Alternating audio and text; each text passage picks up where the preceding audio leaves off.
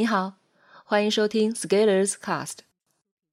今天要为你朗读的文章题目是：读英文原版书就一定比读中译本更厉害吗？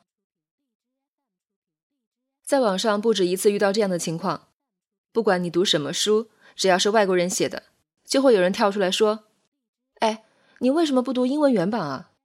读原版才是最地道的呀！”我说：“这个战争论原版是德语啊。”这个论法的精神原版是法语啊，你说读英文原版并不是原版，也是翻译的呀。对方说：“哦，反正也要比中文地道吗？”好像很多人在网络上热衷于英文原版作品，是不是？当遇到有人读国外作者的书的时候，一律问他为什么不读英文原版，是一种显得自己很有水平的行为。我以前就是这样的装逼犯。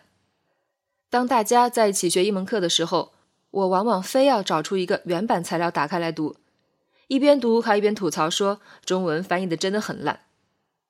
于是，在同学们羡慕的眼神中，我感觉自己简直高人一等。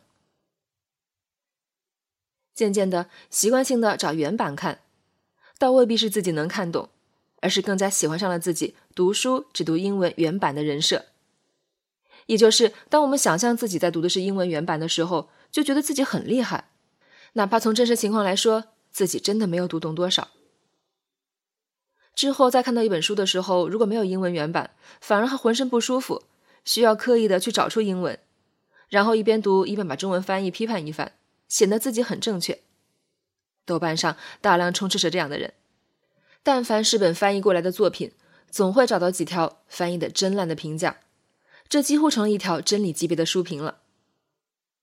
这个毛病相信很多人都有，不过我后面改了。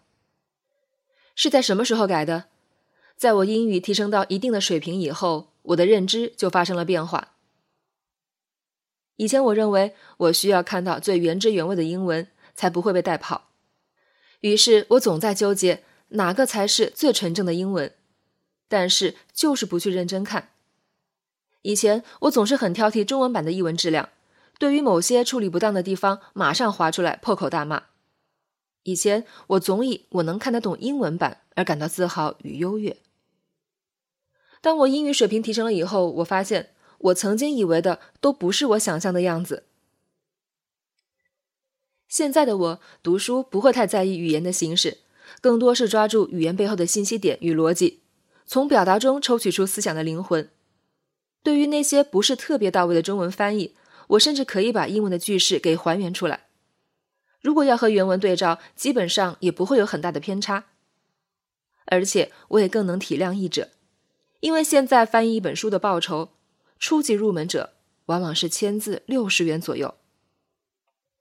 英语水平提升之后的好处是，你可以站在语言的高度之上，读到语言背后的逻辑与思想。而一旦看到了这个层面，我们就阅读自由了，你不再像个小孩子似的，对于语言层面的表达特点挑三拣四。只要这部作品里的思想深度足够，就能从中汲取到营养。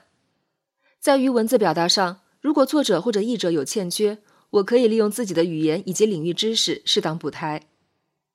到这个阶段，语言和文字只是一种形态，通过这个形态抓住背后更全面深层的格局，是我更看重的。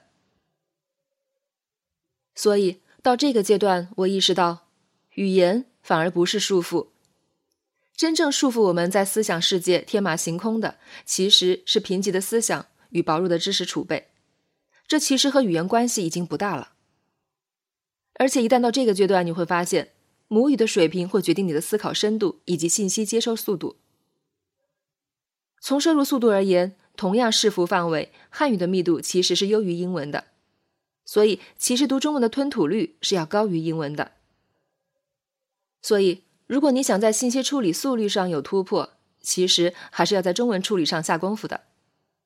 毕竟，我们大多数人还是在汉语的环境下长大，所以利用好自己的主场作战优势，反而可以帮你把英语学得更好。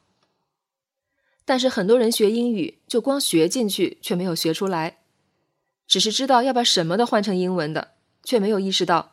我们的认知概念都是构建在中文处理的基础上的，在罔顾这个基本实际的情况下去追求所谓的英文思维，最后的结果就是上当受骗，报了一堆英文课了。但是你看到的很多英文类网红，没有哪个人会和你说这些话的。一个是他们自己也理解不到这个层次，根本说不出来；二个是说了以后自己的课就不好卖了。但是现在在网络上还是会看到大量的学习者挣扎在用原著学英文的角度，从勤奋学习的角度没有错，但是从格局视野上其实还是走偏了。至少在你学好之前，不要先生长出优越感。逢人就劝读原版，这是自曝水平有限的行为。你信不信？如果语言学得好，读哪个语言的版本其实并差不了多少，至少没有你想象的那么大。